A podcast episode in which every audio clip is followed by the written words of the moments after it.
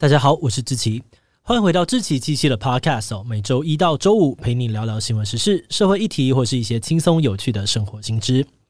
那今天的这一集，我们要来聊聊的主题是台湾的阴庙文化。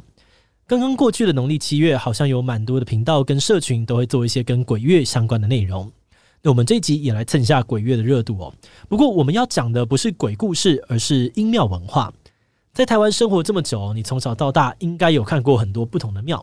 有些庙很大一间，看起来就是很气派、很宽敞，甚至很有钱的感觉。但有的庙可能就是小小一间，出现在某个路边，连大门都没有。但这种庙很多都会挂上红布条，上面写着“有求必应”四个大字。而这种路边看起来有点神秘的小庙，很多就是所谓的阴庙。但一讲到阴庙，大家的态度好像就蛮两极的。有些人说啊，阴庙超级灵验，真的有求必应。但你可能也有听过长辈说啊，那个地方不好啦，不要乱拜，会出事情的啦。诶，那阴庙到底是怎么出现的呢？我们要怎么分辨这间庙是阴庙还是阳庙？如果今天你想要去拜阴庙，有什么样的禁忌或是规则要遵守吗？今天就让我们一起来聊聊台湾的阴庙文化吧。不过在进入今天的节目之前，先让我们来一段工商服务时间。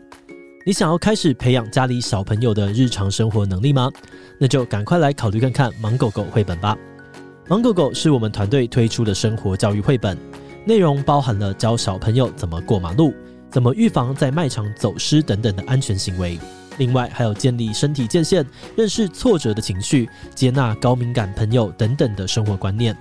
我们在推出之后就大受欢迎，很多家长都回报说，他们的小朋友每天都想要听。另外，也还有深受家长好评，让小朋友非常喜欢的寻宝游戏本，可以让孩子在台湾的场景当中观察细节，不止好玩，又能够让他们练习长时间的专注能力。目前十本全套组合有现省两千元的超划算优惠，那如果输入资讯栏中的专属折扣码 Podcast 七七，就还能够再打九折。现在就赶快点击资讯栏的链接，到芒狗狗官网去看看吧。好的，那今天的工商服务时间就到这边，我们就开始进入节目的正题吧。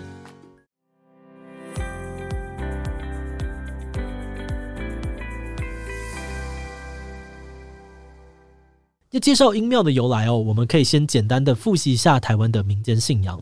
以前清朝的时候，很多汉人都从中国的东南沿海那边移民过来台湾，顺便也把他们那里的信仰还有习俗给带来。那在这些地区，鬼神信仰非常的盛行，也就是说，那边的人不只会拜神，还会拜鬼。诶，等等等等，你可能会想说，拜神很好理解，但为什么连鬼都要拜呢？这边我们可以引用《左传》里面的一句话：“鬼有所归，乃不为厉。”翻译成白话文呢，就是鬼魂如果有归属，就不会变成厉鬼。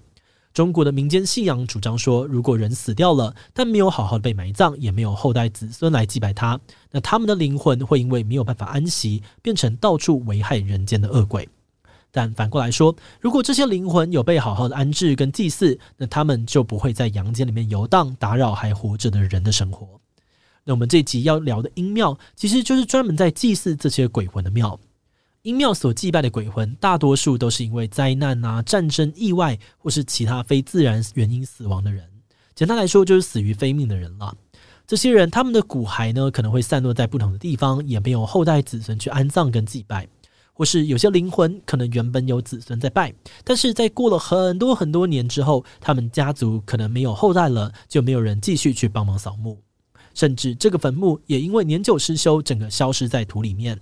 一直到后来，有人要在那边盖房子、挖地基的时候，才意外的发现。那为了让这些灵魂也能有个归属，人们就会把这些身份不明的骨骸搜集在一起，为他们建立小庙来祭拜，也就变成了我们现在所说的阴庙。嗯，但是如果完全不知道这些鬼魂的来历去拜拜，好像也很奇怪吧？所以我们可以从庙的取名来大概的判断一下，这些阴庙都是在祭拜哪些人。比如说，这间阴庙的名字呢是有应公、百姓公、大众爷、万善爷之类的。那通常呢，就是在拜人家盖房子的时候挖到的骨骸，或是因为一些特殊的原因，已经找不到人帮忙祭祀的孤魂。那这些名称里面的公啊、爷，也可能呢会依照性别不同，替换成有应妈、百姓婆等等。另外，有些阴庙会用发现尸体的地点来取名字。譬如在水边找到的亡者会叫做水流公，在医院里面过世的孤魂会叫做院主、院公、院婆、医公、医婆等等。那如果是在战争里面过世的王者，我们会尊称他为将军、元帅；而在械斗当中过世的客家人，就会被叫做像是义勇公、义民等等。那如果是女生的话，通常就会叫她们姑娘跟仙姑，特别是很年轻就去世、没有结婚的女生，以前呢可能就会因为各种原因没有家人去祭拜他，最后变成流浪的鬼魂。好的，那既然阴庙祭拜的不是一般神明，而是这些无家可归的鬼魂，那在拜阴庙的时候，就有一些规则要好好遵守，以免冒犯到里面祭祀的亡魂。我们整理出来，台湾人拜阴庙最主要的禁忌有两个：第一是不要在晚上去阴庙拜拜。你可以简单的想成晚上大家都需要好好的休息，所以过了下班时间就不要去打扰人家比较好。第二是，如果你有跟阴庙祈求任何事情的话，那要记得在许愿的时候顺便说清楚自己愿望实现之后会用什么方式还愿。那如果真的达成了，也一定要依照当时的约定去还愿。你可能有听过有些长辈会强调说，如果去阴庙拜拜就一定要还愿，不然下场会很惨，听起来就很可怕。不过，我们只要稍微的换位思考一下，应该也不难理解哦。你可以想象说，去阳庙里面拜神明，这些神明就有点像是照顾老百姓的公家单位啊、政府部门；而阴庙祭祀的这些鬼魂，就属于私人委托，有点像是地方的民间势力。那一般来说，我们都会觉得政府本来就有义务要保护、服务民众，这是政府的职责。但是如果是私人委托的话呢，就比较偏向双方做生意，有付出才有收获，而且会很重视彼此之间的承诺跟义气。违约啊或毁约的人呢，别人下次就不想要跟你往来了。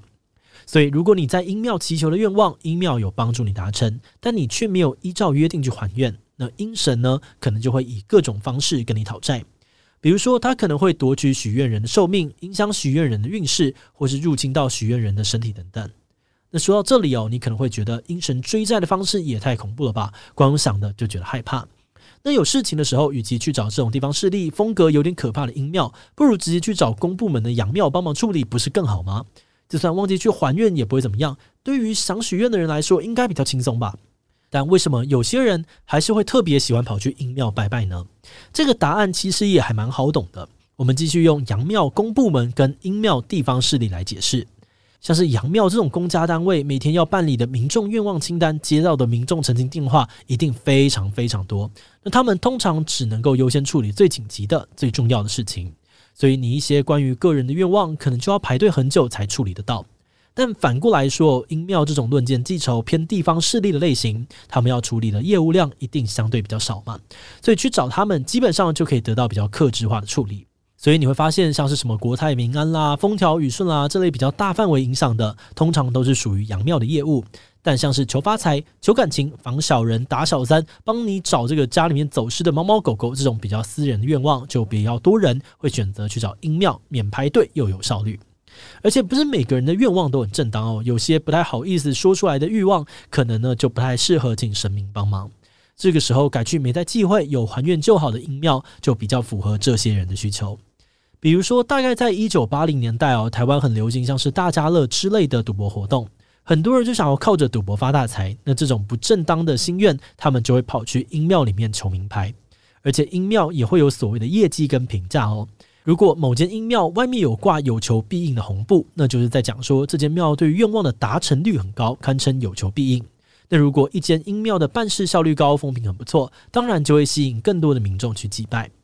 好的，那我们前面讲了那么多阴庙啊跟阳庙在性质用途方面的差别，现在最重要的事情就来了。所以，我们到底要怎么分辨自己找的这间庙是阴庙还是阳庙呢？这边我们整理出了两种简单的判别方法，我给你参考一下。首先就是我们一开始说到的，要看这间庙供奉的主体是谁。阳庙里面供奉的是神明，而这些神明的名字呢，我们通常可以从历史记载啊，或者宗教典籍里面找到，像是你最常听到的玉皇大帝、观世音菩萨、妈祖、关圣帝君等等。反观阴庙供奉的通常是无名的孤魂野鬼，所以就要从庙本身的名称来做简单的判断。那关于阴庙常会有的取名，我们在刚刚也已经分享过了啊。不过这边呢，要特别提醒一下。我们发现好像有蛮多人会容易把城隍庙啊、地藏庵、东御殿、阎罗宫等等这种专门处理阴间事务的庙误认成阴庙，但这完全是两件事哦。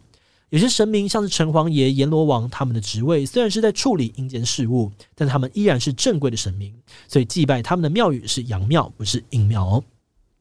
好的，那第二个分辨阳庙跟阴庙的方法呢，是从庙所在的地点、它的格局、摆设或祭拜方式等等的细节来判断。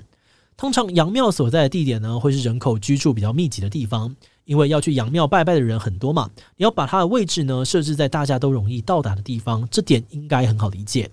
但是阴庙就不太一样了，阴庙的地点呢，通常是根据发生灾难、战争、意外或是人们发现亡者骨骸的地方。所以就不是以交通方便、人来人往为基准点，反而比较有可能在荒郊野外。而在格局的部分，阳庙通常比较大间，有庙门跟门神；而建筑设计呢，通常会有天井，让阳光可以洒进来，照亮整间庙，给神明一个明亮的办公空间。而阴庙通常比较小间哦，没有庙门跟门神，也没有天井，整体看起来比较朴实，也比较阴暗。除此之外呢，在阳庙里面，台阶跟窗棂的数量，民众祭拜时要拿起支香，都会使用代表阳的基数，像是一、三、五、七等等。但是在阴庙里面，就会改成使用代表阴的偶数，像是二、四、六、八。其他呢，还有一些细节哦，像是你在阳庙里面烧的是金纸，阴庙烧的是银纸，还有阳庙会摆放这间庙里面供奉的主神像，还有其他的附属神明神像。但是在阴庙里面，通常会用牌位来代表这间庙要祭祀的对象。有的地方会直接把亡者的骨灰坛放在庙里面，而有些阴庙旁边甚至就直接是墓园。那当然，我们目前提到的这些方法，只能够给你当做初步判断的依据。如果你哪天真的要去拜拜，想要进一步的确认，我们建议还是可以在行前查一下庙宇的历史，或是去到现场也问一下当地人或是庙里的工作人员哦。那这集说到这边，你可以发现阴庙中所祭祀的，其实就是大家俗称的好兄弟啦。只是一般说到好兄弟或是孤魂野鬼，我们可能都会觉得有点怕怕，或是觉得他很凶，很容易被冒犯，所以不敢靠近。不过我们团队在看了很多资料之后，我们自己是觉得阴庙信仰所展现出来的，并不是大家刻板印象里面可能会觉得的邪门歪道。这个文化反而体现了台湾浓厚又体贴的人情味。为了让孤魂野鬼们不再到处漂泊，人们自发性的建庙来祭拜他们，让每个离开人间的灵魂都有归属。而且有些阴庙本身也会随着时间的演变，慢慢变成当地人心中给他们带来安全感的地方守护神。像是每年的农历七月，基隆的老大公庙就会举办基隆中元祭。这个祭典的由来呢，是清朝时期来到基隆的移民们在开垦的时候，彼此因为籍贯不同发生械斗冲突，就是你以前在历史课本看过的漳泉械斗。当时死伤的人数很多，所以后来当地的人们呢，就想要帮这些亡者建立老大公庙，并且希望透过建庙把这些死者的遗骨都埋在一起，来消除以前族群之间的对立。他们彼此约定，在每年的中原普渡都要轮流以部分族籍的姓氏来作为每年主办的主普姓，就是很像是值日生的概念了。像是今年的二零二二的普渡呢，就轮到了黄姓来主办。另外，他们也提出了所谓的赛阵头代替打不头，意思是说用普渡赛会的方式呢，取代以前的械斗，既保留了竞争比拼的感觉，但又可以减少死伤的风险。透过这些活动，都让基隆这个地方的民众可以更加团结，往来更加的热络。而且这个祭典也是交通部观光局认证台湾十二大地方庆节之一哦。那以这个例子来看，我们觉得阴庙文化所展现出来的，除了浓浓的人情味之外，其实也反映出台湾人多元的移民历史，还有兼容并蓄的文化样貌。在了解这些之后呢，心里好像就不会那么害怕了，反而还会觉得蛮温馨、蛮亲切的。好的，那我们这一集关于台湾阴庙文化的介绍就先到这边。如果你喜欢我们的内容，可以按下追踪跟订阅。另外，我们在 EP 三十三讨论过另外一个有趣的日本柏青哥文化。如果你对于这个议题感兴趣，也很欢迎你去 EP 三十三收听看看哦。那如果是对于这集台湾阴庙文化，对我们的 Podcast 节目或是我个人有任何的疑问跟回馈，也都非常的欢迎你在 Apple Podcast 上面留下五星留言。那今天的节目就这样告一段落，我们就下集再见喽，拜拜。